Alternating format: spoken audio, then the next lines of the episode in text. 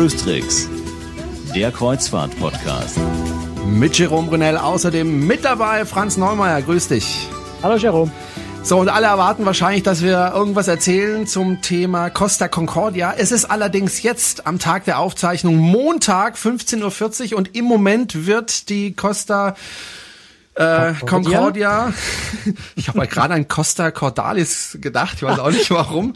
Äh, Im Moment wird sie aufgerichtet. Wir wissen also jetzt definitiv nicht, ob es dann funktioniert hat oder nicht. Das macht aber nichts. Sie können nämlich auf cruestricks.de alles nachlesen, was wichtig ist. Und dann wissen Sie, ob alles gut gegangen sind. Wir wissen es im Moment am Tag der Aufzeichnung leider nicht. So, das musste noch kurz gesagt werden, weil das ja, ist natürlich, natürlich das wichtigste Thema zurzeit. Natürlich läuft bei uns jetzt hier im Hintergrund irgendwie mhm. so der Livestream über Also wenn wir gelegentlich unkonzentriert wirken, dann liegt das daran, dass in Chilio gerade irgendwas passiert. Aber äh, nein, Spaß beiseite. Wir werden uns natürlich jetzt auf unseren Podcast konzentrieren. Mhm. Da haben wir spannende Themen herum. Wir haben sehr spannende Themen. Ich war ja auf der Mein Schiff 2 äh, im August und ähm, da gab es gerade einen Unfall mit, der, mit dem Schiff. Ich bin ein bisschen also erschrocken. nicht wie du mitgefahren bist. Nicht als ich mit mitgefahren bin, Gott sei Dank, äh, ist es nichts weiter passiert, aber die Mein Schiff 2 wurde ja gerammt, ne? Ja, ja, das ist ähm, vor ein paar Tagen äh, ist in Bari äh, anscheinend ziemlich starke Windböen gewesen und da hat sich eine, eine Fähre, eine Griechenland-Fähre, die Superfast 2, äh, wohl losgerissen. Das sind wohl drei von vier Stahltrossen durch den Wind gerissen und sie ist in die Mein Schiff 2 reingetrieben äh, und zwar genau mit dem dicken, fetten Bugwulst voraus in die Seite, genau auf Höhe vom Stabilisator. Aber der Bugwulst, nachdem die Fähre unbeladen unbeladen war oder weitgehend unbeladen war, ist oberhalb der Wasserlinie in die Mein Schiff rein und hat dort zwar eine ziemlich tiefe Delle hinterlassen, aber Gott sei Dank kein Leck und es gab wohl auch keinen Schaden irgendwie am Stabilisator oder sonst wie. Das heißt, die Mein Schiff konnte, Mein Schiff 2 konnte dann am Abend tatsächlich nach der Inspektion weiterfahren ähm, und muss jetzt auch nicht akut repariert werden. Das heißt, äh, wenn sowieso Termin ist im Trockendock, wird es dann repariert? Wenn ich richtig in Erinnerung habe, dann ist irgendwann in den, in den nächsten Wochen oder Monaten äh, ein Trockendock-Termin ohnehin angesetzt äh, und ich gehe davon aus, dass sie da dann äh, die Delle auch wieder ausbeulen werden und das jetzt nicht kurzfristig äh, machen müssen. Hm. Und ich habe ja auf der Mein Schiff 2 mit verschiedenen Leuten gesprochen. Wir erinnern uns an den Schiffskoch zum Beispiel, also an den Chefkoch. Und äh, was ich natürlich auch gemacht habe, und da ist äh, mir Tui Kruse sehr entgegengekommen, da freue ich mich auch drüber, nämlich ich durfte mit dem Kapitän sprechen. War für mich eine ganz, ganz tolle Sache, weil ich dann auch auf die Brücke durfte, was man ja normalerweise nicht auf einem Kreuzfahrtschiff äh, machen darf. Kjell Holm heißt der Kapitän und es ist so der Hauptkapitän von äh, Tui Cruises, derjenige, der auch meist meistens oder bisher immer äh, die Schiffe dann äh, abgeholt hat und in Dienst gestellt hat. Jetzt kommt ja demnächst die Mein Schiff 3. Ich vermute mal, er wollte es nicht so ganz rauslassen. Er wird auch dieses Schiff in Dienst stellen. Er ist auch, soweit ich das verstanden habe, immer auch ähm, bei der Entwicklung der Schiffe mit beteiligt und, und kümmert sich darum. Und er war eben der Kapitän auf der Mein Schiff 2, als ich mit dem Schiff unterwegs war. Und ich wollte mal von ihm wissen, wie er damals überhaupt Kapitän geworden ist. Jetzt hat man mich angerufen und gesagt, okay, wir haben zwei Arbeiten für dich zu wählen. Entweder Kapitän auf dieses Schiff oder Kapitän auf dieses Schiff. Welche möchtest du haben? Ich muss ein bisschen Zeit kriegen, um nachzudenken, hat er gesagt. Du kriegst 24 Stunden, ich möchte morgen wissen. also das war eigentlich eine ganz einfache Entscheidung, aber ich war, ich war nur 32, ich war ziemlich jung. Und äh, also diese Stufe von, von Chief Officer, also Übersteuermann, zum Kapitän, das ist also eine ganz, ganz große Stufe. Und äh, in die Zeiten war es noch ein bisschen anders als heutzutage mit Rapporten hier und Rapporten da und Papierarbeit. Also das war mehr oder weniger, hier, hier sind die Schlüssel für dieses Schiff, nimmt die unter, rund um die Welt, bringt die Ladung sicher zum Zielort und die Besatzung und Schiff in ein Stück wieder zurück. Und das war eine Umdrehung um die Welt. Also das kann ich sagen, dass ich habe mich nie so alleine gefühlt als diese erste Reise, wenn wir von Southampton losgefahren sind in Richtung äh, Jacksonville in den USA. Und äh, plötzlich war da keine mehr, die man um Rat und Beratung fragen könnte, sondern alle sind zu mir gekommen und die müsste eine Antwort haben. Das war ein großer Unterschied. Wenn ich ihn richtig verstanden habe, dann war die Entscheidung aber nicht, ob er Kapitän möcht, äh, werden möchte, sondern nur auf welchem Schiff er das machen will, oder? Äh, nee, er war zu der Zeit, das war nämlich noch der Witz, er war für diese Reederei gar nicht auf dem, auf dem Meer unterwegs, sondern er war äh, im Büro auf, an Land ein Jahr lang und sollte dann also wieder auf See gehen und deswegen hat es ihn so überrascht, dass er also direkt von Land dann wieder zurück auf dem Schiff und dann gleich als Kapitän gehen sollte. Aber er hatte in der Tat dann ja die Wahl zwischen dem einen oder dem anderen Schiff. Er hätte natürlich auch Nein sagen können, dann wäre er eben nicht Kapitän geworden, aber ich glaube, wenn man von der Reederei angeboten wird, einfach keine Kapitän. Option. Da hat man einfach keine Option, denke ich. keine Option. Und ich habe ihn dann auch gefragt, ob das ein Traumjob für ihn ist. Jein, sagen wir mal. Also für mich ist das, ich tue das, weil ich das merke. Und äh, ich bin ja schon 49 Jahre fast auf See gewesen oder beruflich betätigt, sagen wir mal, in, in Shipping. Und äh, auf ein Kreuzfahrtschiff zu sein, ist was anderes als auf einem Frachter zu sein. Ich würde mich wirklich langweilen, falls ich wieder zurück zu einem Frachter gehen würde. Ich denke, das ist wie mit allen Jobs. Also es gibt bestimmt Dinge, die einem Spaß machen und Dinge, die einem weniger Spaß machen. Und so geht's ihm auch. Also seinen Arbeitstag, den er da jeden Tag hat, hat halt verschiedene Aufgaben und die einen machen mehr Spaß und die anderen weniger. Ich finde das ziemlich spannend, weil äh, viele Kapitäne, mit denen ich mich bis jetzt unterhalte, die Frage stellt man natürlich immer, da kommt oft dann so ein uneingeschränktes, ja, es ist der schönste Traumjob der Welt und das klingt dann manchmal so ein bisschen mehr wie ein Marketing-Spruch. Ich fand ganz spannend, dass er da äh, ehrlich war und auch gesagt hat, dass es Teile gibt, die ihm nicht ganz so gut gefallen. Ja, und dann habe ich ihn gefragt, äh, wie dann eigentlich sein Arbeitstag aussieht. Ob das so, so ein 9 bis 17 Uhr Job ist oder wie das eigentlich aussieht bei ihm. Also ich habe ja keine bestimmte Arbeitszeiten. Es kommt ja völlig darauf an, wo wir sind und äh, so weiter. Wann ich an Bord bin, sind es lange Tage. Das gehört einfach dazu. Das ist Essen, Schlafen, Arbeiten, alles in einem. ne? Ich arbeite aber erst drei Monate pro und dann habe ich die gleiche Zeit frei. So, wann wir hier an Bord sind, dann sind wir hier, um zu arbeiten und dieses Schiff sicher zu führen. Und äh, dazwischen habe ich dann einen völligen Urlaub. Mache, was ich machen möchte. Mein Arbeitstag ist heutzutage meistens vor einem Computer und dann habe ich Spaß ein oder zweimal am Tag, wenn ich zu der Brücke gehen kann und das Schiff ran und rausnehmen von einem Hafen. Hat er dir verraten, was er im Urlaub macht? Äh, der wohnt inzwischen in Australien und genießt dort mit seiner Familie äh, die Tage dort und äh, geht auch eher in die Berge. Also ich habe ihn auch mal zwischendurch gefragt, ob er denn auch äh, auf See unterwegs ist, wenn er Urlaub hat, aber da hat er entschieden mit dem Kopf äh, geschüttelt. Also er hat ja äh, Dienstzeiten an Bord von drei Monaten ist er an Bord und drei Monate ist er dann wieder runter und äh, in dem Rhythmus funktioniert das Ganze. Also hat immerhin ein halbes Jahr Urlaub pro Jahr. Ist, glaube ich, nicht so schlecht der Job des Kapitäns, zumindest äh, was den Urlaub betrifft. Aber es ist natürlich wie für jeden, der auf See fährt, schwierig, äh, immer drei Monate von zu Hause weg zu sein. Was ist er denn eigentlich für ein Landsmann? Er klingt äh, skandinavisch. Ja, Schwede, Schwede ist er. Schwede. Mhm. Und äh, seit seit also Kindstagen war der auf dem Meer unterwegs, erst im Paddelboot oder ja, er ist am Meer aufgewachsen und ähm, man merkt das auch deutlich, dass es so er ist ein gemütlicher und und und äh, sehr sehr freundlicher Mensch, zu dem man sofort Vertrauen fasst. Also es gibt so so Menschen, ne, da denkst du, ja, okay, der ist gut, ähm, da geht's mir auch gut und alles ist gut. Gute Eigenschaften für einen Kapitän. Ja, was mich auch interessiert hat, ist, wie, wie sieht eigentlich die Ausbildung zum Kapitän aus? Man äh, ist ja nicht von heute auf morgen Kapitän und selbst wenn man das Kapitänspatent dann hat, dann ist man trotzdem noch nicht Kapitän. Das habe ich ihn auch gefragt. Diese Ausbildung hat sich ja über die Jahre auch ein bisschen verändert. Aber wenn ich meine Patente gemacht hat, äh, dann war elf Jahre Mindestzeit, um ein Kapitänspatent zu, zu kriegen. Elf Jahre, das heißt dann eine Kombination von äh, Schulung, also Akademiestudien und äh, praktische Erfahrung in verschiedene Positionen an Bord. Äh, heute geht es ein bisschen schneller, weil man hat ein bisschen weniger praktische Erfahrung dabei, weil äh, alles ist viel, vielleicht ein bisschen mehr technischer heute äh, mit äh, Maschinen und Geräten und Computers ersetzt. Und äh, man sagt, dass äh, als Matrose, das ist eine Sonderausbildung, als Matrose zu sein und äh, auf dieser Seite zu arbeiten, Offizier zu sein, braucht man nicht unbedingt alles das Wissen, was ein Matrose wissen muss. In die alten Zeiten war das ein, einfach eine Ausbildung, die von Grunde die ganze Strecke hochging. Also man ging durch alle verschiedenen Positionen.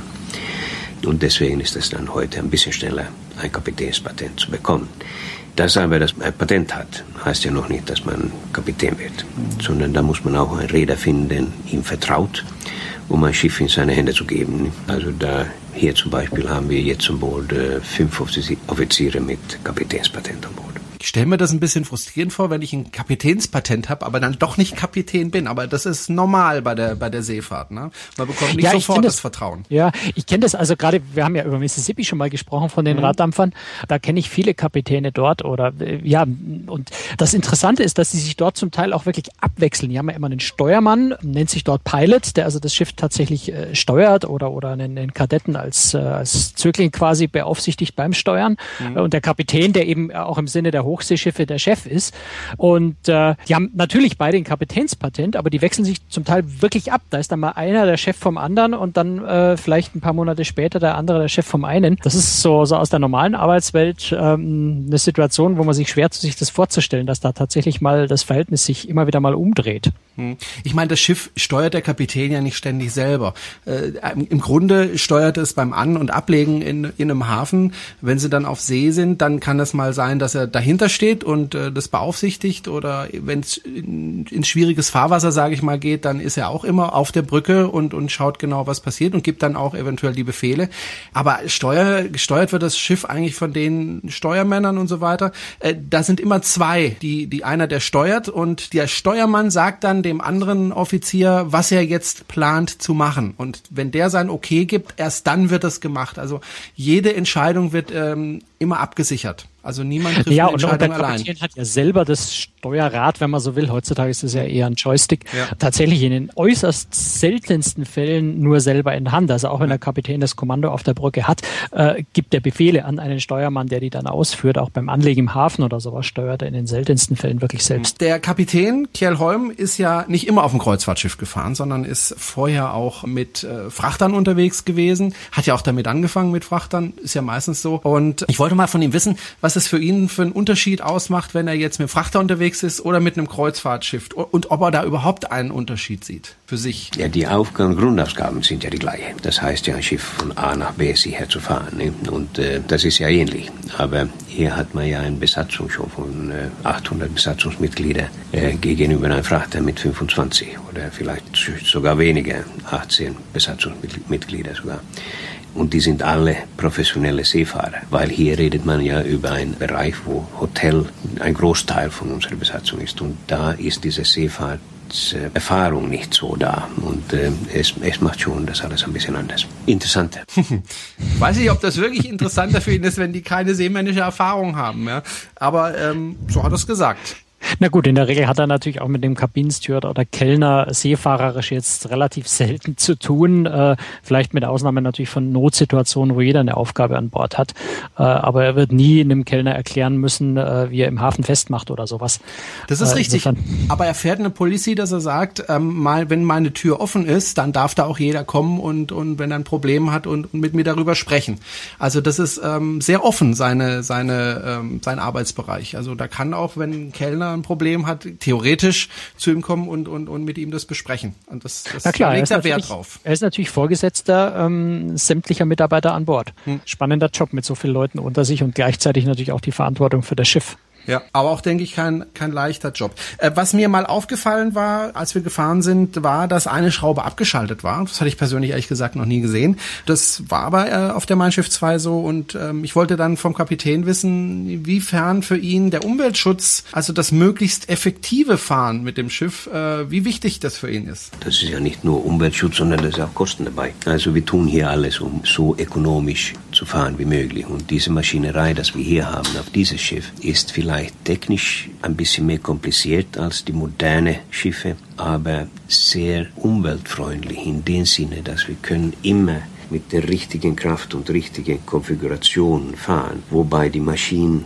vernünftig verbrennen, so dass wir die, die beste Leistung von den Maschinen kriegen mit diesem Brennstoff, was wir dann jeweils nutzen. Und das ist ein großer Unterschied. Und äh, hier haben wir also eine Konfiguration von zwei Gruppen von Hauptmaschinen, einen kleinen, einen großen und einen kleinen, einen auf beide Seiten. Und dazu haben wir noch eine, eine sogenannte Booster, wobei wir auch mit nur Elektrizität fahren können. So, wir haben also viele verschiedene Möglichkeiten und können immer dann mit der richtigen Belastung fahren. Ich finde es ganz witzig, dass er ähm, von seinem Schiff im Gegensatz zu modernen Schiffen spricht. Mhm. Äh, die Mein Schiff 2 ist jetzt nicht, nicht ein so uraltes Schiff, dass man gleich äh, ist auf den alten Teil kein also, Oldtimer. Also, um's, um's, um's, um das äh, zu sagen, das Schiff ist so, äh, 1997 gebaut, äh, bei, bei Celebrity ja ursprünglich. Und äh, ist damit also gerade mal 16 Jahre, also jetzt kein, kein Oldtimer-Schiff. Ne? Naja gut, aber wenn man die Motorenentwicklung und so weiter sieht, äh, die es seither gegeben hat, kann man schon das Argument bringen, naja gut, das ist ja nicht ganz so umweltfreundlich, aber die wirken da wirklich insofern entgegen, dass sie einfach sehr viel flexibler sind als die modernen Schiffe. Sie können immer ihre Maschinen so schalten, dass sie möglichst effektiv fahren. Ich habe ja vorhin gesagt, eine Schraube abgeschaltet und dann haben sie eine große Maschine und eine kleine Maschine. Also wir sind teilweise nur mit einer einzigen kleinen Maschine gefahren. Äh, so mit acht, neun Knoten waren wir da unterwegs und da verbraucht die dann auch entsprechend wenig.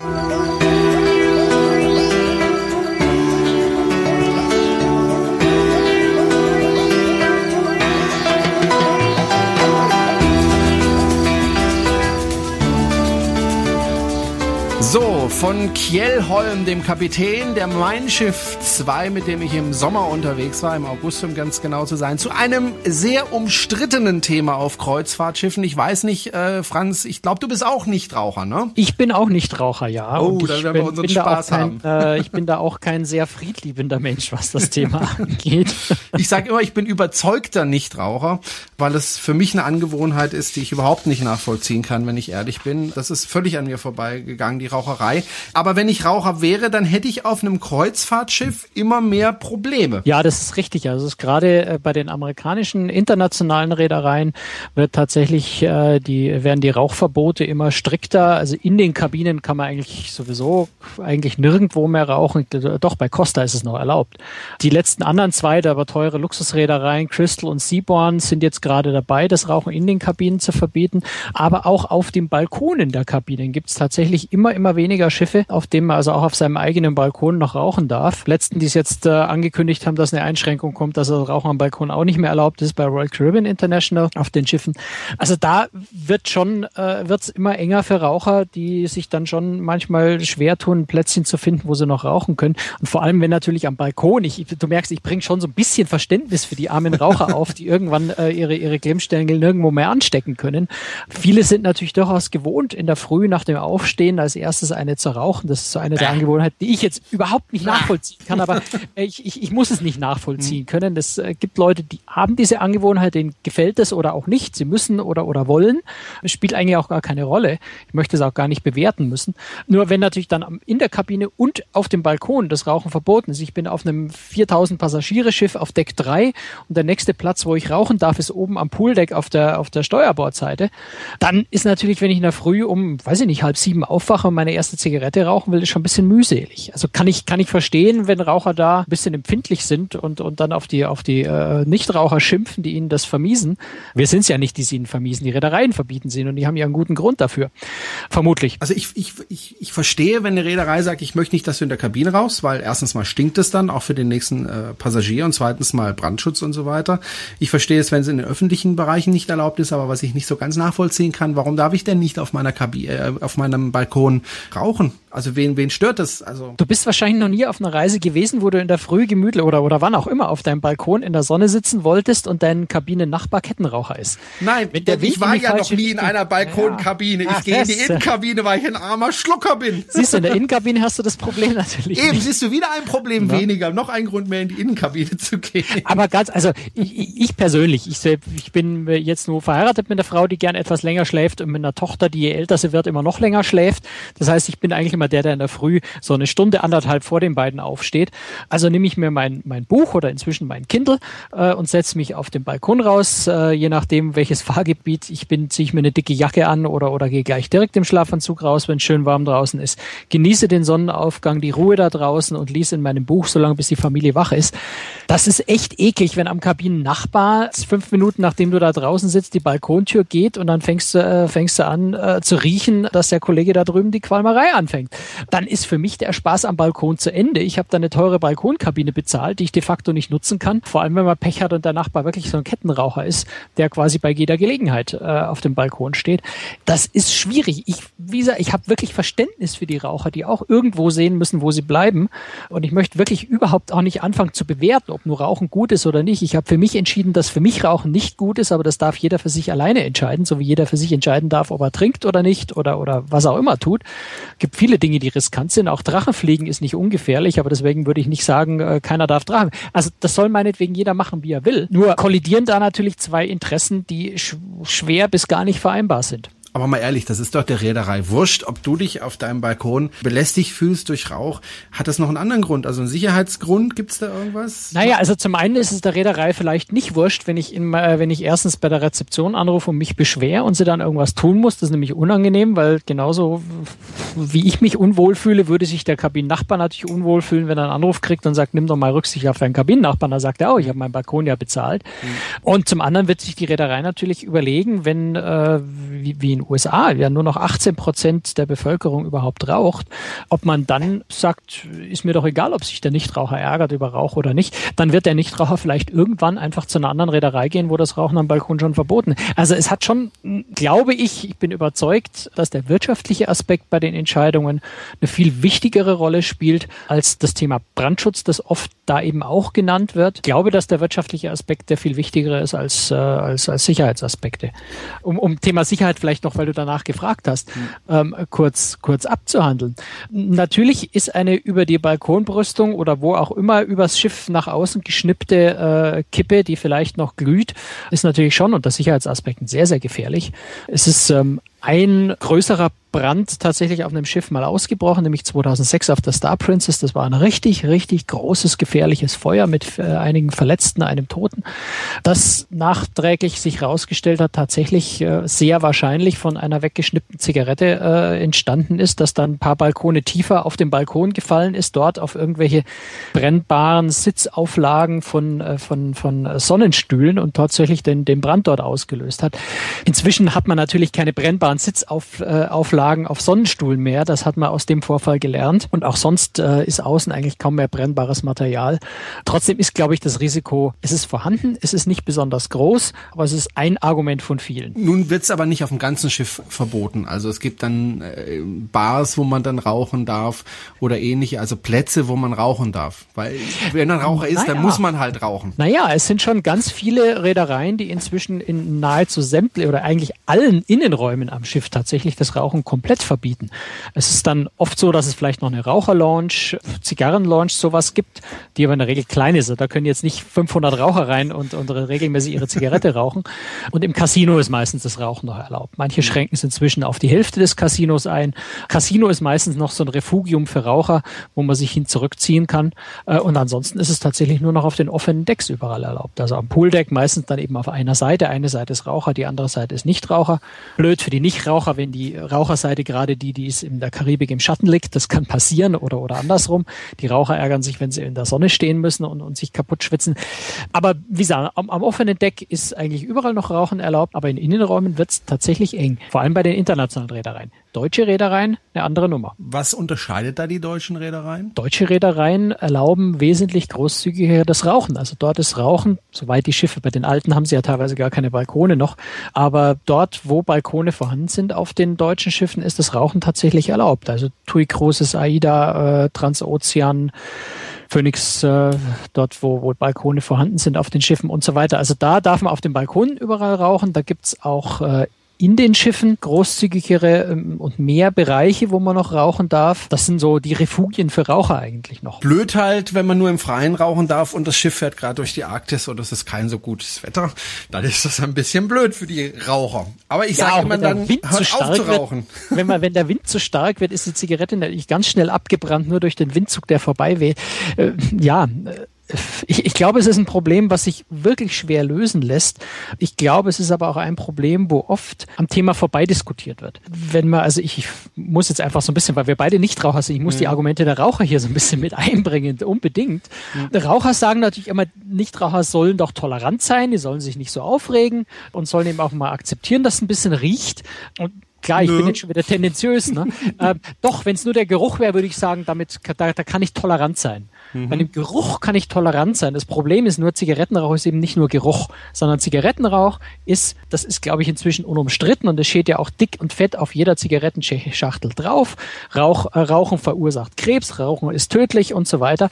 Das heißt, ich muss ja nicht nur den, den, den, den Geruch ertragen. Ich ehrlich bin, Zigarrengeruch mag ich sogar ganz gern. Pfeife. Mhm Hm. Mag ich. Also nicht den ganzen Tag und dicht, aber finde jetzt den, den, Geruch als solchen nicht so tragisch. Hm. Ähm, kalter Rauch in der Früh aus dem Aschenbecher ist eklig, aber das sagt, glaube ich, auch jeder Raucher. Der entscheidende Punkt ist einfach, sind die Schadstoffe, sind die Giftstoffe. Wir reden von, von hochgiftigen Stoffen wie Teer und Arsen und solchen Dingen, die einfach in dem Rauch enthalten sind. Und da finde ich persönlich, darf man nicht über Toleranz reden, also nicht als Raucher den äh, Nichtrauchern vorwerfen, sie seien intolerant. Das ist, glaube ich, ein Streit, der vollkommen am Ziel vorbeigeht, sondern das, was man akzeptieren muss, ist, dass beide Seiten ein Interesse haben, das mehr oder weniger gleichwertig ist und man irgendwo einen Ausgleich finden muss. Und das ist halt gerade bei dem Thema wirklich schwierig. Mhm. Im Zweifel muss es sich am Ende vielleicht darüber entscheiden, dass es eben manche Schiffe gibt, die raucherfreundlich sind und manche Schiffe, die nicht raucherfreundlich sind. Äh, und wenn ich ein militanter Raucher bin, muss ich eher auf den Raucherschiffen und als militanter Nichtraucher muss ich eben eher auf den Nichtraucherschiffen fahren. Könnte eine der Lösungen sein dafür. Aber wie finde ich raus, wie finde ich raus, jetzt wenn man, wenn ich mich jetzt nicht so wahnsinnig mit dem Thema bisher beschäftigt habe, wie finde ich raus, ist das ein raucherfreundliches oder ein weniger raucherfreundliches Schiff? Wie kann ich das ja, denn rausfinden? Da gibt es natürlich hm? bei Cruistrix äh, eine Website, auf der das steht. Aha. Äh, also klar, wir haben, wir haben den Beitrag auf cruistrix.de, hm. äh, wo wir eine ganz ausführliche Tabelle haben, wo auf welchen Schiffen wie viel Rauchen und, und Nichtrauchen erlaubt ist. Aber ansonsten steht das natürlich auf den Websites der Reedereien, irgendwo in den FAQs, äh, in den Reise, in den Reisebedingungen eher nicht, aber in den, in den FAQs, in den regelmäßig gestellten Fragen, äh, irgendwo in den Hilfefunktionen auf den Webseiten findet man eigentlich immer die Information, äh, wo in welchem Umfang äh, Rauchen erlaubt ist. Also daran, daran scheitert es nicht, äh, dass man sich vorher nicht informieren kann drüber.